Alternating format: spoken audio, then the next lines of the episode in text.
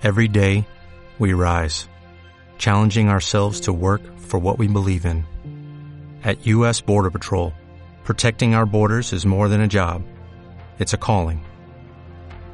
Agents answer the call, working together to keep our country and communities safe. If you are ready for a new mission, join U.S. Border Patrol and go beyond. Learn more at cbp.gov/careers. Low interest rates are a symptom of a weak economy. The longer the uncertainty uh, lasts, the costlier it will be for the economy. The output is stronger, a fatigue uh, on, on the shoulders of people. Expansión y ciclo. Cierre de mercados.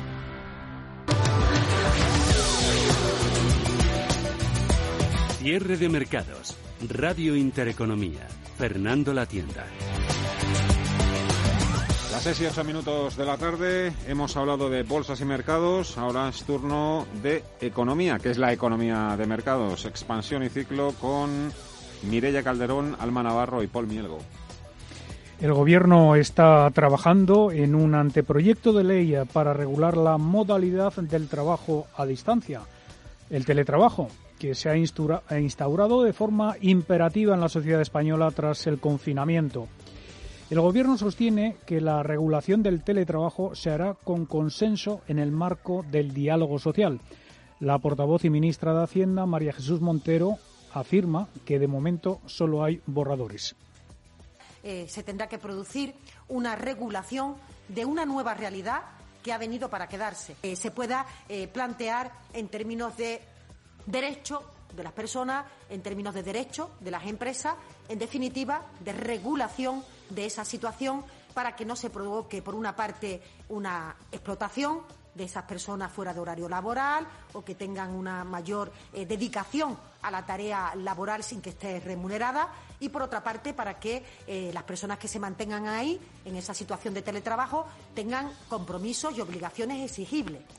El presidente de la COE, Antonio Garamendi, critica que el Gobierno quiera legislar rápidamente sobre este tema y avisa de que las empresas podrían empezar a contratar fuera de España. Por su parte, la ministra de Trabajo y Economía Social, Yolanda Díaz, ha insistido en la necesidad de regular legalmente y UGT reclama esa regulación del teletrabajo como una necesidad objetiva. El Ejecutivo se estaría proponiendo, entre otros asuntos, que el empleador tenga que sufragar en su totalidad los gastos derivados del teletrabajo y que comúnmente paga el empleado, como la electricidad, la tarifa de Internet o los equipamientos informáticos. Y, en una, y de una negociación que está en proceso a un tema sobre el que ya hay acuerdo. El Gobierno ha dado luz verde a una prórroga de tres meses más, hasta el 30 de septiembre, a los ERTE asociados al coronavirus y a la prestación extraordinaria para los autónomos. El decreto ley ha sido aprobado hoy en Consejo de Ministros extraordinario tras semanas de negociaciones con patronal, sindicatos y asociaciones de autónomos a quienes el Ejecutivo ha dado las gracias por su voluntad de entendimiento. Alma Navarro, buenas tardes. Buenas tardes. Sí, la ministra portavoz María Jesús Montero ha destacado que esta prórroga va a servir para beneficiar a todas las partes. Nuevamente, empresarios, sindicatos han estado a la altura de estas circunstancias y han hecho posible este acuerdo que conjuga bien los intereses entre empresarios y trabajadores. Y mirando a futuro, ha apelado al diálogo no solo con los agentes sociales, sino también ha dicho con los partidos políticos, llamamiento en particular al Partido Popular. Este diálogo social, ejemplo de cómo en nuestro país tenemos que sentar las bases de la reconstrucción en un país donde nadie sobra, donde todos tienen que aportar y donde en este momento la unidad el diálogo y el acuerdo son más urgentes y más importantes que nunca. De hecho, la también ministra de Hacienda ha abierto el acuerdo en materia fiscal del Ejecutivo de Coalición formado por PSOE y Unidas Podemos a ser negociado también con el resto de formaciones, con el objeto, ha dicho, de lograr el mayor consenso y apoyo posible a los presupuestos del año que viene. Sobre las subidas de impuestos que el Gobierno tiene sobre la mesa y de las que tanto se está hablando estos días, de momento no avanzan con ninguna, excepto con una que reiteran desde el Ejecutivo, sí sigue adelante. Es la tasa Google. no hay ninguna variación respecto a la posición del Gobierno y manifiesto que, evidentemente, la contundencia de la respuesta de los cuatro países que tenemos esta legislación en curso o vigente eh, expresiva de que España continúa eh, eh, con una fiscalidad que entiende que tiene que ser justa y que es imprescindible para acelerar la recuperación económica porque necesitamos, en este momento de caída de los ingresos, poder seguir garantizando renta.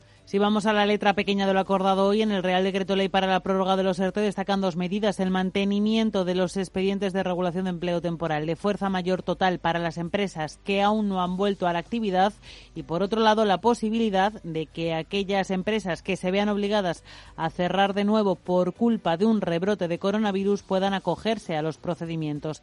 La ministra de Hacienda ha subrayado además que las prestaciones por desempleo que cobren los afectados por un ERTE también son ingresos y, por tanto, deben declararse. En materia de autónomos, la medida aprobada hoy incluye una prórroga de la exención de las cuotas a la seguridad social para aquellos trabajadores por cuenta propia que vinieran percibiendo la prestación extraordinaria que incluía una ayuda económica por un lado y una exención de las cuotas por otro. Así, estos trabajadores no pagarán la cuota de julio y tendrán una exención del 50% en agosto y del 25% en septiembre, que de momento sería el último mes en el que se incluiría esta exención.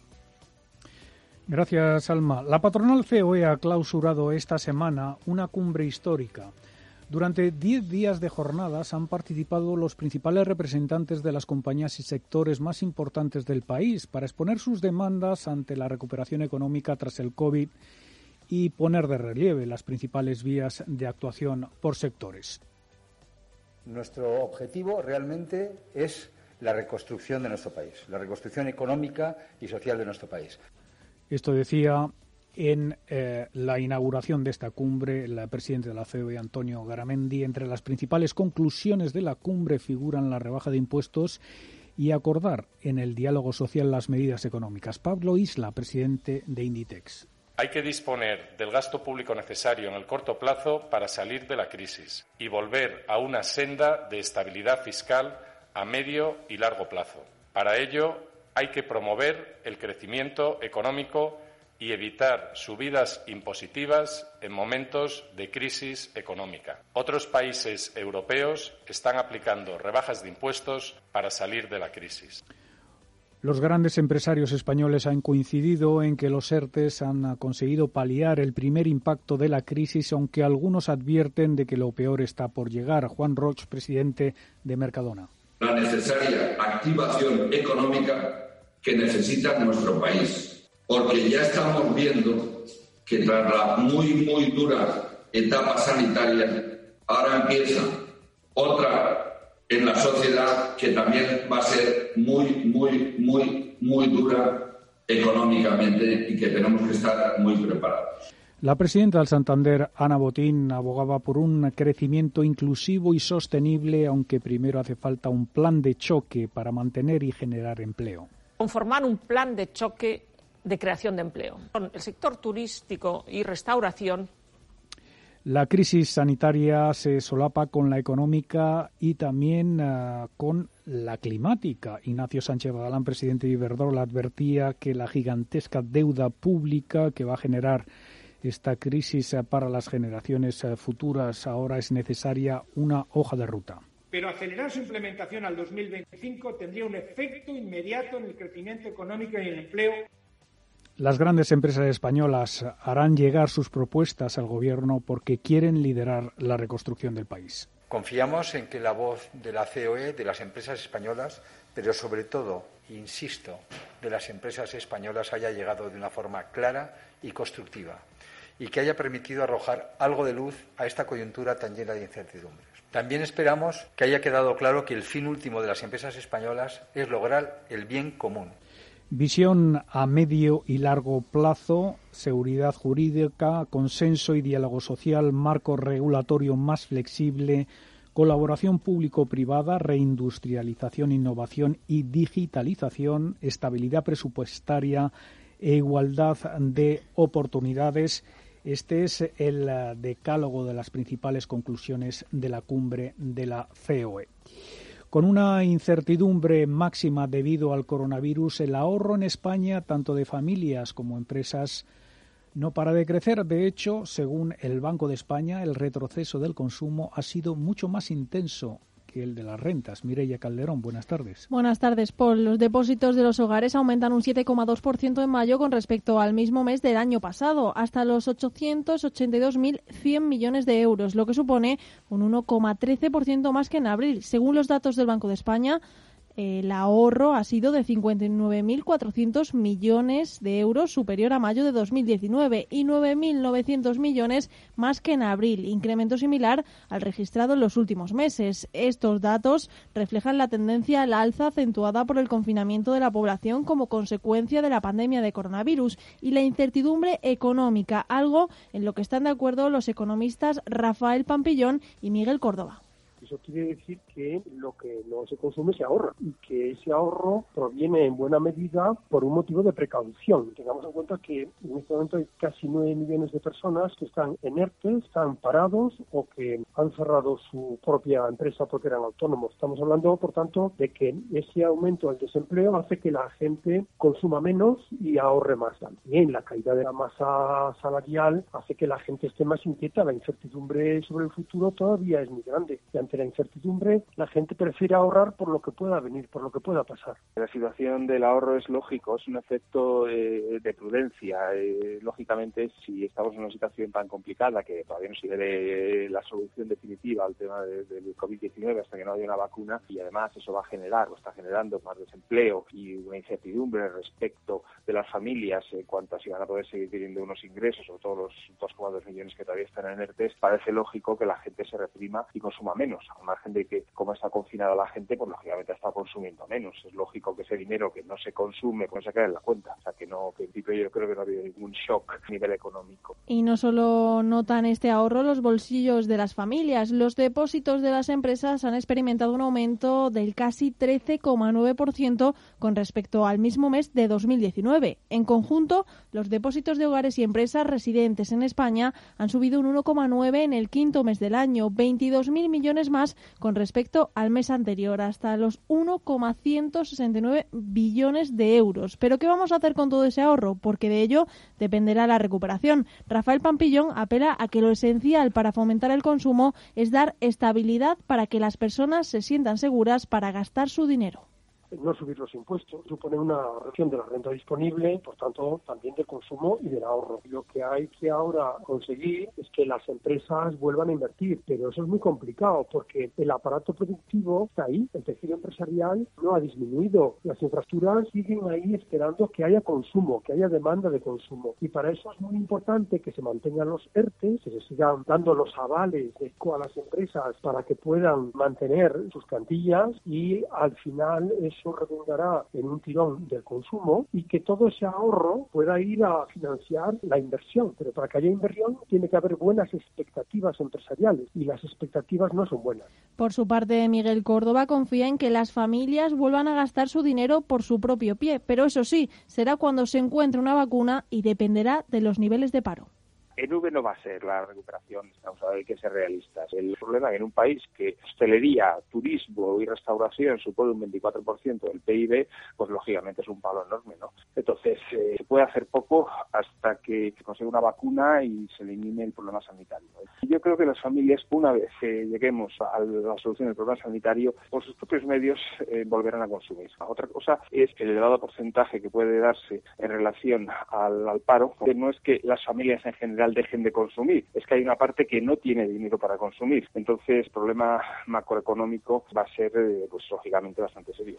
Mínimo tendremos que esperar hasta 2022 para ver niveles de consumo parecidos a los de 2019, fecha en la que ambos economistas coinciden. Pampillón, eso sí, es más optimista, ya que para ahora estamos viendo datos que poco a poco van mejorando gracias al desconfinamiento. Escuchamos el pronóstico de ambos. Me pinta mucho más una V o un logo de Nike, que eso que está sucediendo en China. En China ya están invirtiendo, ya están aumentando la capacidad productiva porque fueron los primeros en confinarse y los primeros en salir. Y ahí hay una salida en China. A mí me parece que si estas medidas que se han tomado, que han sido muy rápidas y muy contundentes, tienen efecto, al final veremos, por supuesto, que el tercer trimestre de este año tendremos crecimientos, lógicamente, sobre el segundo trimestre positivos y el cuarto todavía más, y habrá que esperar al año 2022 para tener unos niveles de producción y, por tanto, de rentas y, por tanto, de consumo y de ahorro similares a los del año 19. Una parte del ahorro que se ha generado en esta época se va a dedicar a consumo, sobre todo por aquellas familias que desgraciadamente puedan perder su empleo. Yo sí que creo que en el momento en que se aclare el tema a futuro, que no será probablemente hasta el primer trimestre del año que viene, se va a seguir manteniendo un cierto valor del ahorro superior a lo habitual y unos niveles de consumo inferiores a lo habitual. A partir del primer trimestre del año que viene, el ahorro probablemente descenderá y el consumo se incrementará, pero probablemente no tanto como que quisiéramos, precisamente por la ausencia de renta disponible en una parte de la sociedad que haya perdido su empleo. Demasiado tiempo por delante y mucho ahorro en los bolsillos, precaución e incertidumbre. Una vacuna que todo el mundo espera para volver ahí sí a una nueva normalidad. Gracias, a Mireia. Pues en Italia, un país igualmente golpeado por el coronavirus o más que España, el gobierno de Giuseppe Conte ya se ha puesto manos a la obra, ha aprobado un plan para fomentar el consumo, una bajada de impuestos que afecta a 16 millones de trabajadores con ingresos anuales comprendidos entre los 28.000 y los 40.000 euros y de la que se van a beneficiar a partir del 11 de julio pues eh, más de 11 millones de ciudadanos. E quindi lunedì eh, L'altro ieri in anticipo sul, sulle, sulle, promesse, cioè sui piani, sono partiti i primi bonifici. Así lo ha dicho este viernes el ministro de Economía, Roberto Gualtieri, que señala que esta medida es un primer paso en la reforma más amplia que quiera aprobar el Ejecutivo para mermar la presión fiscal a trabajadores y empresas y que por ahora supone una disminución a los impuestos sobre las rentas por valor de 7.000 millones de euros. La intención es aumentar, en cierta medida, el poder adquisitivo de las familias para fomentar el consumo y reactivar así la economía. El uh, titular uh, de Economía también ha confirmado que el gabinete de Conte estudia bajar el IVA, pero ha admitido que los recursos son limitados y deben usarse de la manera más útil uh, posible. Hoy hemos tenido un mensaje optimista, pero también de cautela por parte de eh, Christine Lagarde. La presidenta del Banco Central Europeo dice que lo peor de la crisis podría haber pasado, pero augura una recuperación incompleta. Javier García Viviani, buenas tardes. ¿Qué tal? Muy buenas tardes. Unas autoridades monetarias de todo el planeta que hace tiempo, hace unos meses, se pusieron manos a la obra. Epidemia del coronavirus se ha convertido en esa bola de nieve que no para de crecer y que ha tumbado las previsiones de crecimiento para este año. El impacto, lo sabemos de sobra, va a ser demoledor, pero a medida que terminan en algunas economías esos confinamientos rigurosos por el coronavirus, algunos bancos centrales hace unos días han empezado a insinuar otro tipo de desescalada, la de los paquetes de emergencia, la retirada de los mismos, los que lanzaron hace apenas un trimestre, pero los mercados hasta ahora parecen estar pensando que se trata de un farol. Un día llegará esa nueva normalidad monetaria o no, si escuchamos a Christine Lagarde. Esa recuperación va a ser incompleta y podría ser transformadora. Por incompleta, todo el mundo puede entender que será porque no viajaremos tanto.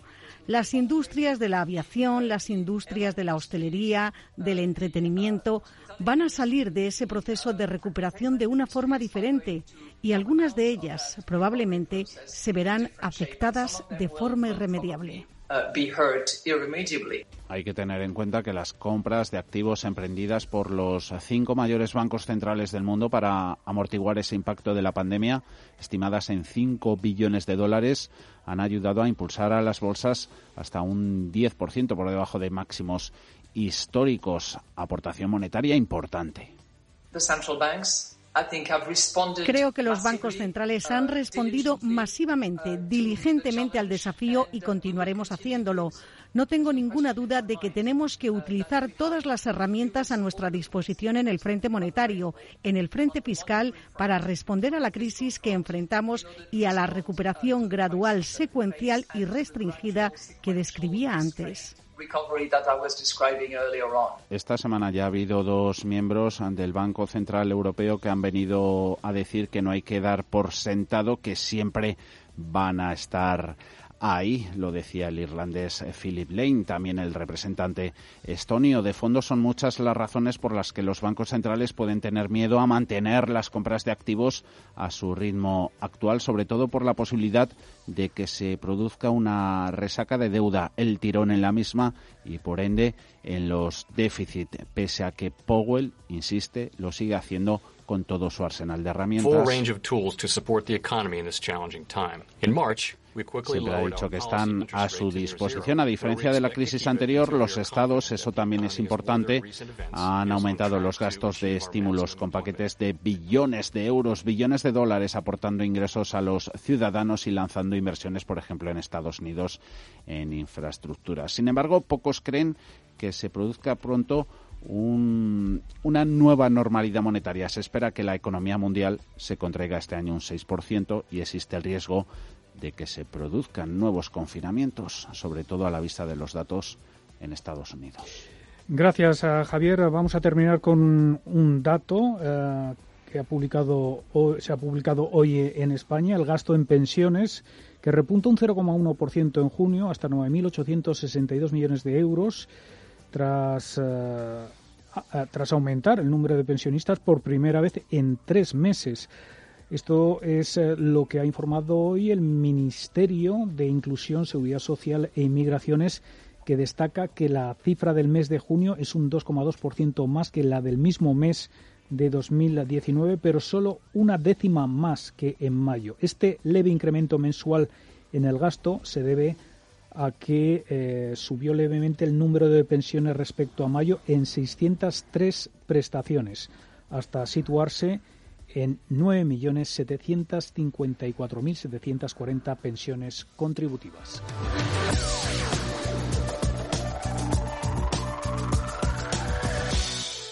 En Radio Intereconomía, cierre de mercados.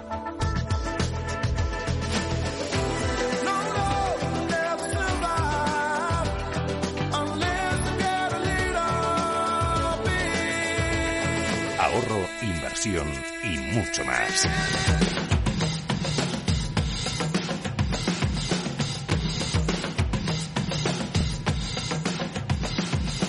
Con Fernando La Tienda.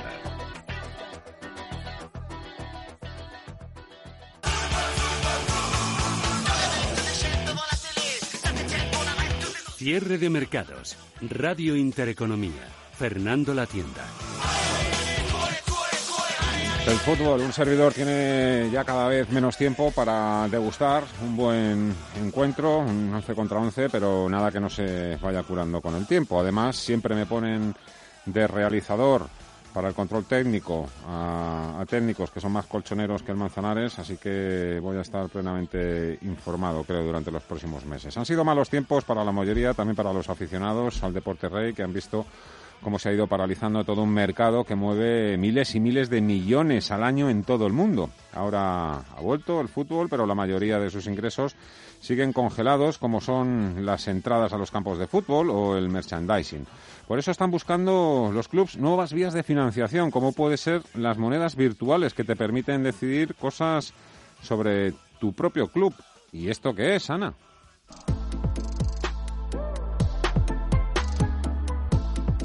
La pandemia ha frenado en seco durante meses la organización de eventos deportivos, las ligas profesionales y la actividad en cualquier tipo de campo. Ahora, con la vuelta del deporte, podemos hacer cuentas y aunque el impacto real del COVID-19 en el negocio no lo conoceremos hasta que se eche el cierre al ejercicio 2020, la industria deportiva ya ha puesto números, 4.616 millones de euros según el estudio del impacto del COVID-19 sobre el ecosistema del deporte español elaborado por el Observatorio de la Fundación España Activa. En el campo específico del fútbol, se calcula que las pérdidas de los equipos ronden los 2.700 millones de dólares. Por todo esto, la nueva normalidad en el deporte rey acontece cuanto menos extraña. La incertidumbre sobre la vuelta de los aficionados a los estadios pone en riesgo la viabilidad de algunos de los equipos de primera y segunda división. En el caso de España, que analizan ya las diferentes opciones para paliar su fuerte caída de ingresos. Estas alternativas pasan por rebajar el salario a sus estrellas, reducir su presupuesto al 30% y plantear la llegada de nuevos inversores. Por eso, desde los clubes ya están intentando encontrar vías de financiación alternativas como los token, monedas virtuales, para influir en la vida de su club. Los token han llegado al mundo del deporte, aunque en forma de moneda virtual, y el Fútbol Club Barcelona será uno de los últimos equipos en unirse a esta iniciativa, en la que ya participan Atlético de Madrid, Juventus y PSG. Este proyecto busca ganar dinero con los fans para crear ingresos adicionales en los clubs y podría ser una ayuda para mitigar el impacto económico que ha provocado la pandemia. Los derechos del fútbol se renegociarán el año que viene coincidiendo con el fin del contrato anterior. En teoría, todo apunta a que la cantidad desembolsada por la retransmisión de estos partidos debería ir en aumento si se compara España con otros países y más en un contexto en el que ahora se deberían producir más altas por la imposibilidad de acudir a los estadios. En la práctica, la Liga ha perdido el 6% de audiencia tras su regreso a las pantallas. Nos damos cuenta de la fragilidad y de lo vulnerable que es el modelo de negocio de una liga poderosa, en la que los clubes se han vuelto dependientes del dinero generado de los derechos de transmisión de televisión y de los patrocinadores. La segunda mayor fuente de financiación de los equipos de fútbol está ligada a la venta de entradas, ingreso también paralizado por la pandemia. De hecho, hay muchos clubes que están ofreciendo la posibilidad a sus abonados de devolverles la parte correspondiente a los partidos que no puedan disfrutar en directo o bien permiten descontarlo del del año que viene. La tercera fuente de ingresos viene ligada a los patrocinios y a la venta de productos relacionados con el equipo, que influye mucho más a los grandes. A este nivel, los más afectados son el Barça o el Real Madrid. Desde aquí queremos tender la mano Hemos trabajado con alguna entidad financiera y estamos en disposición de ofrecer a la liga, si lo ven bien, sentarnos para buscar una financiación para los clubes que vayan a tener un problema. Sobre el mercado de fichajes, los expertos del sector apuntan a que hay estudios que dicen que los jugadores de fútbol han perdido entre el 30 y el 40% de su valor en el mercado. La realidad es que va a haber muchísimas menos transferencias de jugadores pagados con caja porque los ingresos de los equipos se van a ver muy mermados y se van a volver mucho más conservadores en sus gastos de plantilla. I broadcaster sono chi emette a livello televisivo. Cada vez es más frecuente ver cómo diferentes inversores abren las puertas en el mundo del fútbol. La incursión más reciente en este sentido ha sido la de CVC con la Serie A por 2.200 millones de euros, según Bloomberg. Para la entrada de otro tipo de fondos dependerá más de cómo evolucione la pandemia en los próximos meses. Por ahora casi todos los clubes están recurriendo al ICO para asegurarse la tesorería no de esta temporada, sino de la siguiente, pero todo dependerá de qué pase con el mundo del coronavirus coronavirus. Si caminas solo, irás más rápido. Si caminas acompañado, llegarás más lejos. Luna Sevilla es su asesor patrimonial de referencia. Prestando nuestros servicios como agentes de Caser Asesores Financieros, somos una empresa con amplia experiencia profesional y una clara apuesta por la formación de calidad, la información transparente y objetiva y por el asesoramiento financiero personalizado y continuado. Si desea más información, visite lunasevilla.es llámenos al 91 762 3442. Cierra el grifo a las altas comisiones. Pásate a Investme. Invierte en carteras de fondos indexados de bajo coste y obtén la rentabilidad que mereces. Entra en investme.com y descubre tu plan. Investme, tu gestor de inversiones personalizado. Vivimos momentos de prevenir, vigilar y desinfectar los objetos y materiales que nos rodean. Hazlo con Arraya, con Y, sí. Arraya Control de Plagas y Virus ofrece un absoluto y profesional control en restaurantes, bares, oficinas, peluquerías, gimnasios, desinfección certificada frente al coronavirus. Llama al 91 593 63 89 o entra en arraya.es. Es el momento de seguir hacia adelante muchas cosas serán diferentes, otras no cambiarán. Hace más de 130 años nacimos como un banco de empresas, para empresas, para acompañarlas, con el compromiso continuo de nuestros gestores, estar con quienes crean empleo. Y este es su momento. Una empresa es sus trabajadores. Y la economía de un país, la suma de sus empresas. Es el momento de las empresas. Sabadell, estar donde estés. Bontobel Asset Management. Calidad suiza con el objetivo de obtener rendimientos superiores a largo plazo. En Bontobel Asset Management siempre estamos a la vanguardia de las inversiones activas en bonos y acciones. Para más información, entre en nuestra página web bontobel.com barra am. Bontobel Asset Management, su especialista global en fondos de inversión. Cierre de mercados. Radio Intereconomía. Fernando La Tienda. Las 4 y 37 minutos de la tarde y mucho ojo porque vuelve a pintar, la cosa vuelve a pintar fea, fea en los mercados. Preocupan los brotes de coronavirus y donde pinta peor es en Estados Unidos. Wall Street está cayendo hasta ahora ya un 2%. En Europa no se registran caídas de tanto calibre, pero eh, se está viniendo todo el castillo también, también abajo. Nos vamos a poner a ello enseguida. Primeros datos COVID-19 que acaba de anunciar aquí en España el Ministerio de Sanidad. Alma Navarro. Buenas tardes. Ocho fallecidos en las últimas 24 horas, 11 en los últimos siete días en la semana y la mayoría de ellos se corresponden con una comunidad autónoma, es con Castilla y León. El total de fallecidos desde que empezara la pandemia en nuestro país tenemos que lamentar la muerte de 28.338 personas y el número de contagios asciende en las últimas 24 horas a 191. Recordemos que ayer fueron 157, así que son 40 más y que el total de contagiados asciende a 247.905 muy pendientes de los brotes controlados que hay a lo largo de todo el país. Parece que el único que importa es en Estados Unidos, digo, a nivel de inversión. Evidentemente es el país que lleva la voz cantante, es la primera economía del mundo. Eh, las autoridades de determinados estados están eh, actuando y rectificando. ¿eh? Recuerda mucho también a, la gestión de la pandemia en, los, en las primeras semanas aquí en, en España. Eh, Viviani 2% ya el Dow Jones y bueno, bueno, amplía ya la caída por encima ya del 2%. Sí, aumento de las ventas que coinciden con la publicación de los últimos registros de casos de contagio en varios estados de Estados Unidos. Es el caso de Florida, acaba de anunciar un incremento del 7,8%, leemos en Bloomberg, en los casos del COVID-19, frente a la media del 4,1% de los últimos siete días. Tras conocer esta referencia, los índices estadounidenses Standard Poor's Dow se han ido a mínimos intradía. Todo eso después de las medidas que está tomando el estado de Texas. Allí el gobernador ha ordenado el cierre de bares y tabernas. Texas, que no hay que perder de vista, si fuese un país sería la décima economía más grande del mundo. Es la segunda mayor economía de Estados Unidos tras California. Saludamos a Ignacio Méndez, director de análisis de Mirabot. Don Ignacio, ¿qué tal? Muy buenas tardes. Buenas tardes. Bueno, eh, habíamos empezado el día mm, eh, algo aliviados, pero ya vemos que vamos a, vamos a sudar y sufrir hasta el último minuto hoy, también viernes. Sí, la verdad es que sí, ¿no? Están los mercados complicados, ¿no? Porque, como, como estáis diciendo, se están fijando mucho en los datos de, de nuevos rebrotes, sobre todo en Estados Unidos, que es verdad que parecía que habían doblado la curva y en los últimos meses, en las últimas semanas, se está viendo que esa curva no se ha doblado.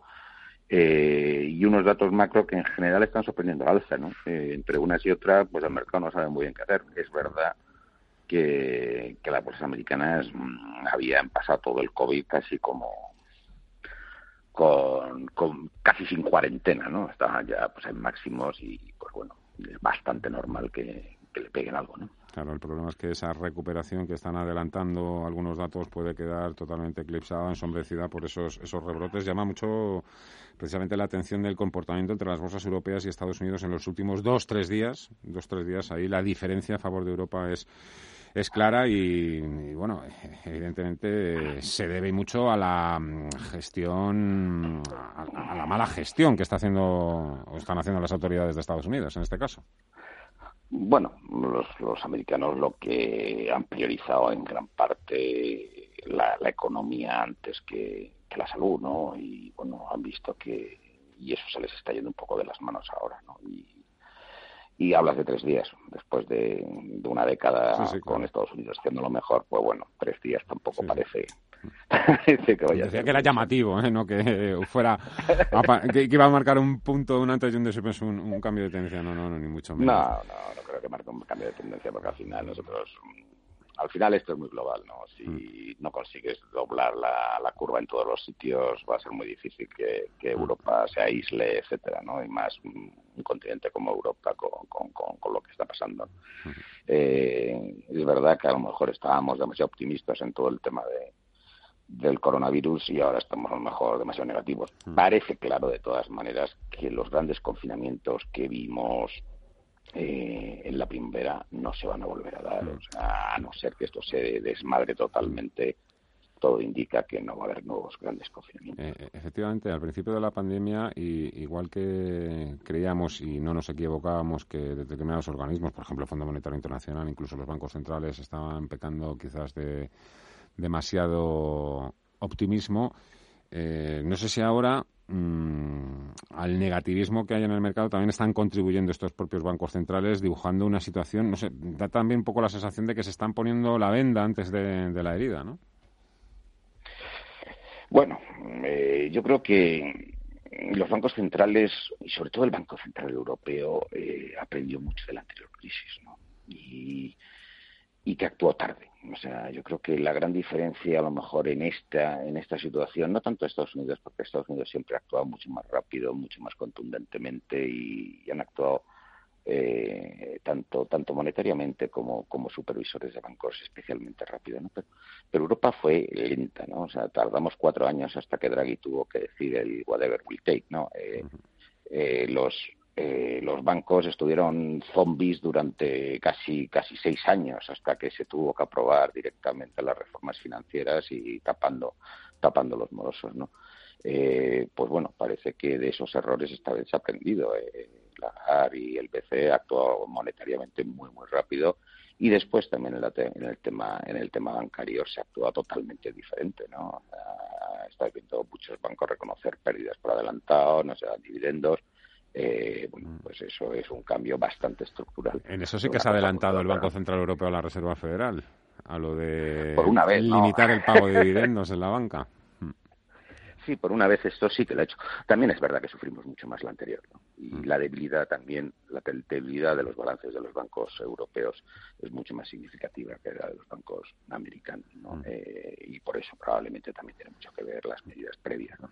Pero también yo creo que tiene mucho que ver el, las lecciones del pasado y la, la, lentitud, ¿no? La lentitud con la que actuaron las autoridades europeas en el pasado. Mm, está tan complicado, tan complicado me imagino que ustedes también estarán un poco eh, cansados de que nosotros también tratemos de, sonsacarles para ver si ustedes lo ven todo negro, todo blanco. Hay que apostar por el ciclo, hay que apostar por las defensivas, hay que comprar uno, ¿no? Entonces parece que vamos también a, a, los extremos. En toda esta confusión y esta complejidad, eh, claro, eh, ustedes están obligados, yo no. Yo me puedo quedar en liquidez, puedo hacer lo que quiera, pero es que ustedes no. No, el dinero de sus clientes tampoco lo pueden tener ahí parado. ¿Y qué, hacen? ¿Qué, piensa un director de análisis de Mirabot un viernes hoy, 26 de junio, en el que el mercado otra vez se vuelve a dar la vuelta? ¿Esto cómo se come? Estamos en una situación muy complicada. ¿no? Es verdad que, que además hay una dicotomía en el mercado absoluta. ¿no? Mientras que tienes unos valores defensivos que, que en términos generales, en términos históricos, están muy caros y que no te apetece para nada comprar esos tipos de valores teniendo en cuenta cómo está o sea sus valoraciones y por el contrario tienes unos valores cíclicos que están extremadamente baratos en términos históricos. Pero la visibilidad es nula. Estamos en una visibilidad que no sabemos o sea la crisis en la que nos enfrentamos es, es masiva y cuánto va a durar pues hacía poco pensábamos que iba a haber una salida muy rápida porque parece que estaba controlado y como bien dices esta semana parece que todo se está dando la vuelta y si algo hemos aprendido de esta pandemia en estas últimas en estos últimos tres meses es que las cosas cambian con una rapidez mm. absoluta entonces la falta de visibilidad actual pues hace también que, sea muy complicado lo cual pues al final cuando estás en una estación donde la visibilidad es tan difícil las las valoraciones también hay tanta dicotomía etcétera probablemente lo único que puedes hacer es una diversificación más o menos razonable y no intentar ser el más listo de la clase, porque el más listo de la clase eh, en una situación tan complicada, pues estirar la moneda al aire. Y eso es muy, muy difícil en estos momentos. Uno de los, eh, de los consejos o de las recomendaciones que mejor han funcionado no solo en los últimos años, en la última década, es que mm, los buenos rendimientos los, los, daban las empresas de calidad y que había que huir de la extrema debilidad. Eh, en ese lado siempre hemos tenido Iberdrola, en la última década siempre siempre caballo ganador, eh, empresa de calidad, también tiene sus propias cuestiones, su, su, propio apalancamiento. Eh, lo que ya no es tan habitual es que haya alguna firma que, que, se meta con Iberdrola en el sentido de que, bueno, hasta aquí ya ha llegado a su techo. ha sido HSBC. Esto tiene una lectura positiva, que le haya puesto freno a Iberdrola HBC. Bueno, ¿Qué le parece? yo creo que, que lo que le... estamos hablando ¿no? de la diversificación, de, de, no intentar ser más listo de la clase, de, de, la diferencia entre el ciclo y no ciclo. ¿no? Y pues a lo mejor Iberdrola pues es justamente te, marca eso, ¿no? Tienes unas valoraciones que en términos históricos para nada están atractivas, eh, es difícil justificar mucho, o sea, prácticamente tienes que, ir a un escenario perfecto eh, en los próximos años para que, las valoraciones de Iberdrola tengan grandes potenciales de estos niveles. Pero también es a la vez la compañía que más visibilidad tiene de todo el sector eh, eléctrico español. ¿no? La diversificación geográfica le está funcionando muy bien, la apuesta por renovables le ha funcionado maravillosamente. Eh, además, parece que tiene ciclo a favor por toda la parte de, la salida verde de la crisis, de todos los organismos europeos. ¿no? Parece que la primera vez que ha habido un organismo internacional o un gobierno que se lo ha puesto un poco en contra, que ha sido el gobierno mexicano, pues prácticamente ha reculado rápidamente. Eh, pues bueno, pues es la típica compañía que yo no voy a decir que esté barata y que dé un gran potencial a, largo plazo, ¿no? Pero también es una de las pocas compañías en las que estar ahora sentado eh, no te va a dar grandes sustos, no te va a dar grandes disgustos. Y, y en estos momentos eso vale su Hombre, ya lo creo. Ignacio Méndez, director de análisis de Mirabot. Gracias por la ayuda, como siempre. Que tenga buen fin de semana y hasta otra. Muy buenas tardes. Buen fin de semana. Vamos a quedar, nos vamos a situar. Ahora seguimos dentro del IBEX 35. Vamos a buscar ahora compañías, Ana. Creo que las has buscado y las has encontrado. Buscamos buen potencial y que tengan recomendaciones de compra. IBEX 35. Sin duda es otra de esas vertientes en las que se fijan los inversores en los valores que más recomiendan las casas de análisis y que cuentan con mayor potencial en el mercado. En el caso del selectivo español, CIA Automotive, Acerinox, Merlin Properties, ACS, Repsol e Indra son las compañías del IBEX con más respaldo de los analistas. Cuentan todas ellas con más del 70% de recomendaciones de compra y un potencial alcista de entre el 30 y el 40% en muchos casos. Rafael Ojeda de Fortis Fan recomendaría ACS. ACS es un valor de los que más me gusta en bolsa, no solamente por el extraordinario comportamiento que ha tenido eh, en una situación como la que hemos tenido de pandemia, en la que prácticamente todos los valores en bolsa española están en, rojo, bueno, pues es de las compañías que, ha tenido un, comportamiento eh, más positivo, eh, habida cuenta que desde el momento en el que cayeron la bolsa eh, a plomo, pues ha tenido una recuperación más, más importante y probablemente pues nos enfrentemos a un pullback a la media que haga que ACS pueda, pueda tener un recorrido muy importante. ¿no? También está Telefónica, que más allá de la recomendación de compra cuenta con un potencial de subidas a 12 meses vista del 28% hasta los 6,26 euros por acción. La operadora de telecomunicaciones cuenta con 16 recomendaciones de compra, 13 de mantener y 5 de vender. Enrique Zamacola, del Insecurities muy atrás en la evolución con respecto a sus comparables del sector en Europa y además es una compañía que ha demostrado una importante capacidad de inversión, ha demostrado que tiene unas redes eh, de, fibra óptica pues muy importantes. España, bueno, pues ahora mismo se encuentra ya con una red eh, pues muy, muy, muy, densa de, de, fibra óptica y ha hecho gran parte de, su, de la inversión y a partir de ahora, pues nos parece que, que, que, los precios en los que está cotizando nos parece una inversión, una inversión atractiva. Los hay con mayor porcentaje, aunque aquí habría algo más de riesgo. Nos dicen los analistas. ENCE tiene un porcentaje de compra del 91%, IAG un 80%, los bancos que cuentan con un amplio potencial de revalorización, sobre todo en el caso de Sabadell, todos ellos de los más castigados durante esta pandemia, pero en el caso de la entidad no cuenta con el consenso del mercado para comprar el valor.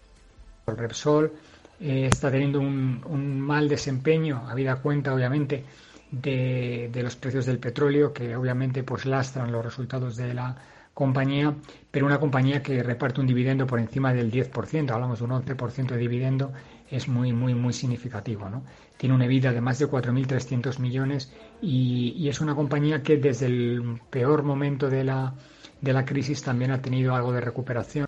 Por su parte, el consenso de los analistas no es muy optimista con los seis grandes del IBEX 35, con la excepción de Telefónica, y apenas ven margen de subidas en Inditex y en Amadeus. Sí que ven ligeros rebotes entre Banco Santander y en BBVA, pero hay excepciones dentro de Amadeus. Creemos que, bueno, en la medida en la que se vaya recuperando la normalidad, volvamos a viajar, pues nos parece que es una interesante alternativa. Es, eh, bueno, en primer lugar, eh, creemos que se va a volver a, se va a seguir viajando, eh, creemos que está, que va a haber una buena, una, una vuelta a la normalidad más o menos rápida, pero eh, los billetes de avión se van a seguir vendiendo. En cualquier caso, a pesar de todos estos nombres, para momentos de incertidumbre, valores como Celnex, Endesa, Enagas o Iberdrola, los que mejor se han comportado durante estos meses siguen siendo los favoritos para mantener la calma y no entrar en pérdidas.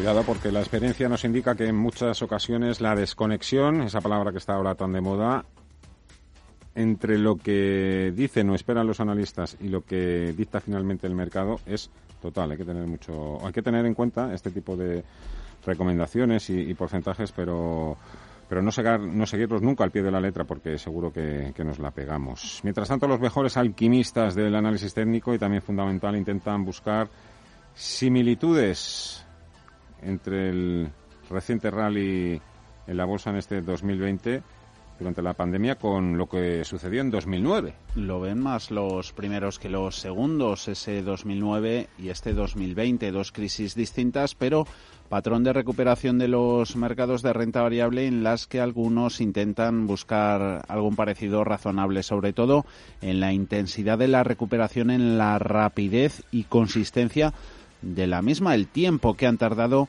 los índices, al menos los que lo han conseguido, en recuperar niveles previos a la pandemia. Pedro del Pozo es director de inversiones en la mutualidad de la abogacía.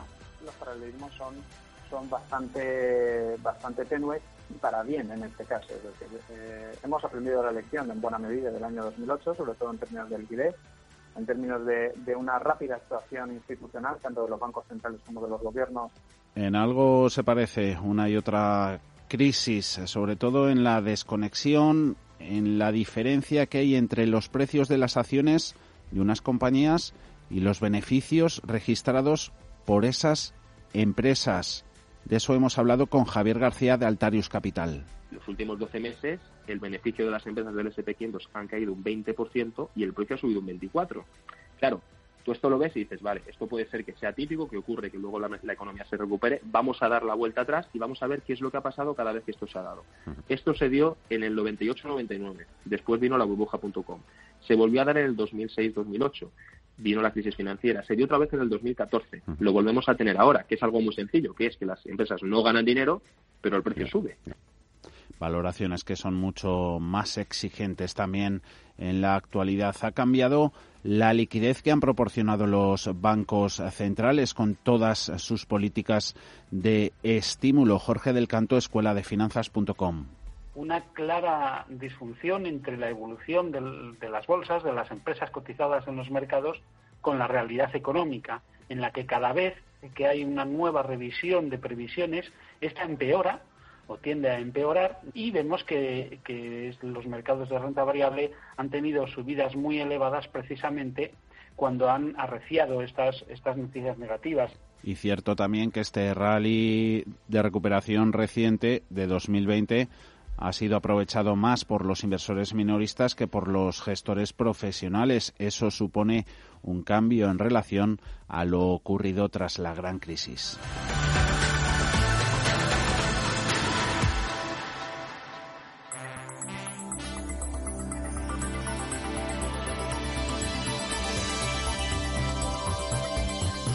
Avanzando juntos. Alicia Coronil, economista jefe de Singular Bank. Bueno, nosotros creemos que es esencial en estos momentos la búsqueda de, soluciones que permitan la reactivación de la actividad económica, sobre todo en sectores que son claves en España, como puede ser el turismo, la hostelería, y luego, lógicamente, deberíamos de ir a un gasto mucho más eficiente, ¿no? Tenemos ahí los informes que hizo la IREF a lo largo del 2018-2019, alertándonos de qué áreas de nuestro presupuesto el gasto estaba siendo ineficiente, ¿no? Como era el caso de las políticas activas de empleo, ¿no? Que deberíamos de empezar a repensar cómo podemos rediseñarlas, ¿no? Precisamente cuando volvemos a tener una tasa de paro que va a ser muy elevada cuando ya partíamos de niveles muy elevados, ¿no? Y luego, por supuesto, deberíamos de diseñar, eh, como están haciendo otros países, una estrategia de recuperación con visión de empresa realista, colaboración público-privada en torno a proyectos que podrían estar relacionados con la transición energética o con algunas eh, infraestructuras de comunicación, porque no podemos olvidar que vamos a una reconfiguración de las cadenas de valor y deberíamos de intentar también posicionar a España como país que es capaz, como ocurrió en la anterior crisis, de atraer inversión extranjera productiva. Bontobel Asset Management. Calidad suiza con el objetivo de obtener rendimientos superiores a largo plazo. En Bontobel Asset Management siempre estamos a la vanguardia de las inversiones activas en bonos y acciones. Para más información, entre en nuestra página web bontobel.com barra am. Bontobel Asset Management, su especialista global en fondos de inversión. El Pozo Alimentación intensifica su responsabilidad social con un firme compromiso de estar al lado de los colectivos más desfavorecidos. Con este objetivo ha donado más de 200.000 raciones de alimentos a los sectores más vulnerables de la población en las últimas semanas a través de organismos y entidades asistenciales con las que colabora habitualmente para intentar paliar la emergencia alimentaria de consecuencias todavía incalculables que ha provocado la crisis sanitaria. En concreto, las aportaciones las están recibiendo los bancos de alimentos, Cruz Roja, Cáritas, Proyecto Abraham y Jesús Abandonado, entre otras instituciones. Potencia sus inversiones con los nuevos Turbo 24 el primer turbo cotizado 24 horas de lunes a viernes creado por IG. Elija su apalancamiento, gestione su riesgo y opere sin comisiones. Todo en las premiadas apps y plataforma de IG. Opere Turbo 24 con IG, un proveedor líder del trading online. Busque IG Turbo 24 para saber más. Los Turbo Warrants son instrumentos financieros complejos y su capital está en riesgo. Puede sufrir pérdidas rápidamente. Vamos, ahora hay pista libre para volar a la península Baleares y Portugal desde 19 euros, a Canarias y Europa desde 29 euros, a Estados Unidos desde 99 euros y al Caribe, Centro y Suramérica desde 219 euros por trayecto con la máxima flexibilidad en cambios de fechas. Consulta condiciones en ereuropa.com. Air Europa, cuando quieras. ¿Estás harto de bajas rentabilidades? ¿No quieres seguir pagando altas comisiones? Traspasa tus fondos de inversión a Finicens y podrás obtener una mayor rentabilidad. Más información en el 910-483-004 y en finicens.com. Finicens, especialistas en inversión pasiva. 25 años de la información económica más profesional y precisa, ahora iniciando una nueva época. La nueva época de Radio Intereconomía. Te invitamos a seguirnos.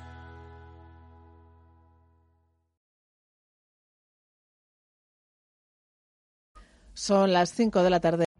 Every day, we rise, challenging ourselves to work for what we believe in. At U.S. Border Patrol, Protecting our borders is more than a job. It's a calling.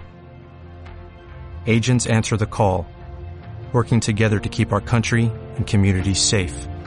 If you are ready for a new mission, join U.S. Border Patrol and go beyond. Learn more at cbp.gov slash careers.